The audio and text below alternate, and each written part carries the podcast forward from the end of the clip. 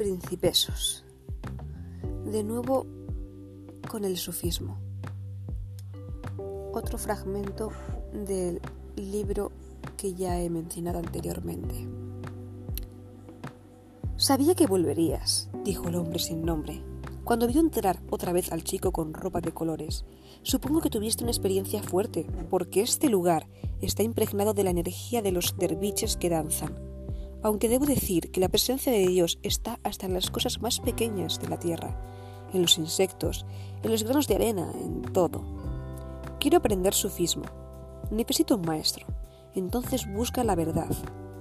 Procura estar a su lado todo el tiempo, aunque duela, aunque permanezca muda durante mucho tiempo o no diga lo que quieres oír. Eso es sufismo. Lo demás son ceremonias sagradas que solo aumentan ese estado de éxtasis y para participar deberías convertirte al Islam. Lo que sinceramente no te aconsejo porque no hay que participar en una religión solo por los rituales. Pero necesito que alguien me guíe por el camino de la verdad.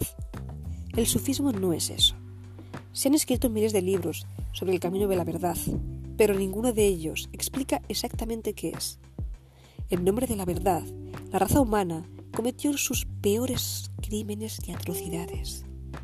Quemaron hombres y mujeres.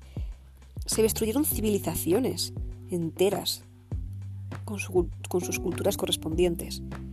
Lo que cometían los, los, que cometían los pecados de la carne eran mantenidos a distancia, a los que buscaban un camino diferente los marginaban, como pasa en muchos sitios independientemente de qué religión seas o en qué creas.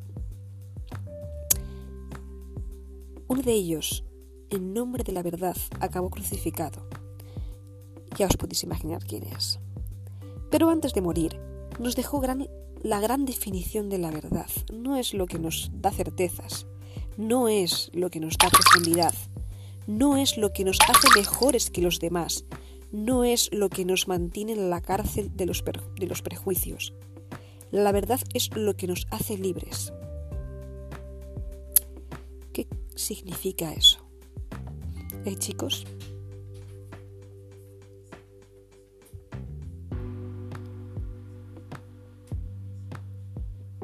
¿Qué creéis que podría significar? La verdad es lo que nos hace libres. Conocéis la verdad y la verdad os hará libres. ¿Eso dijo Jesús? No. Hizo una pausa. El sufismo consiste simplemente en actualizarse, reprogramar la mente, entender que las palabras son limitadas para describir lo absoluto, el infinito,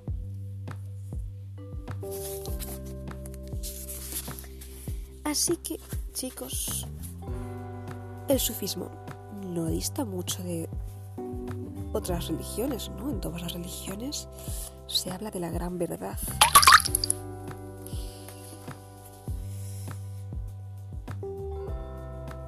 Y eso es todo.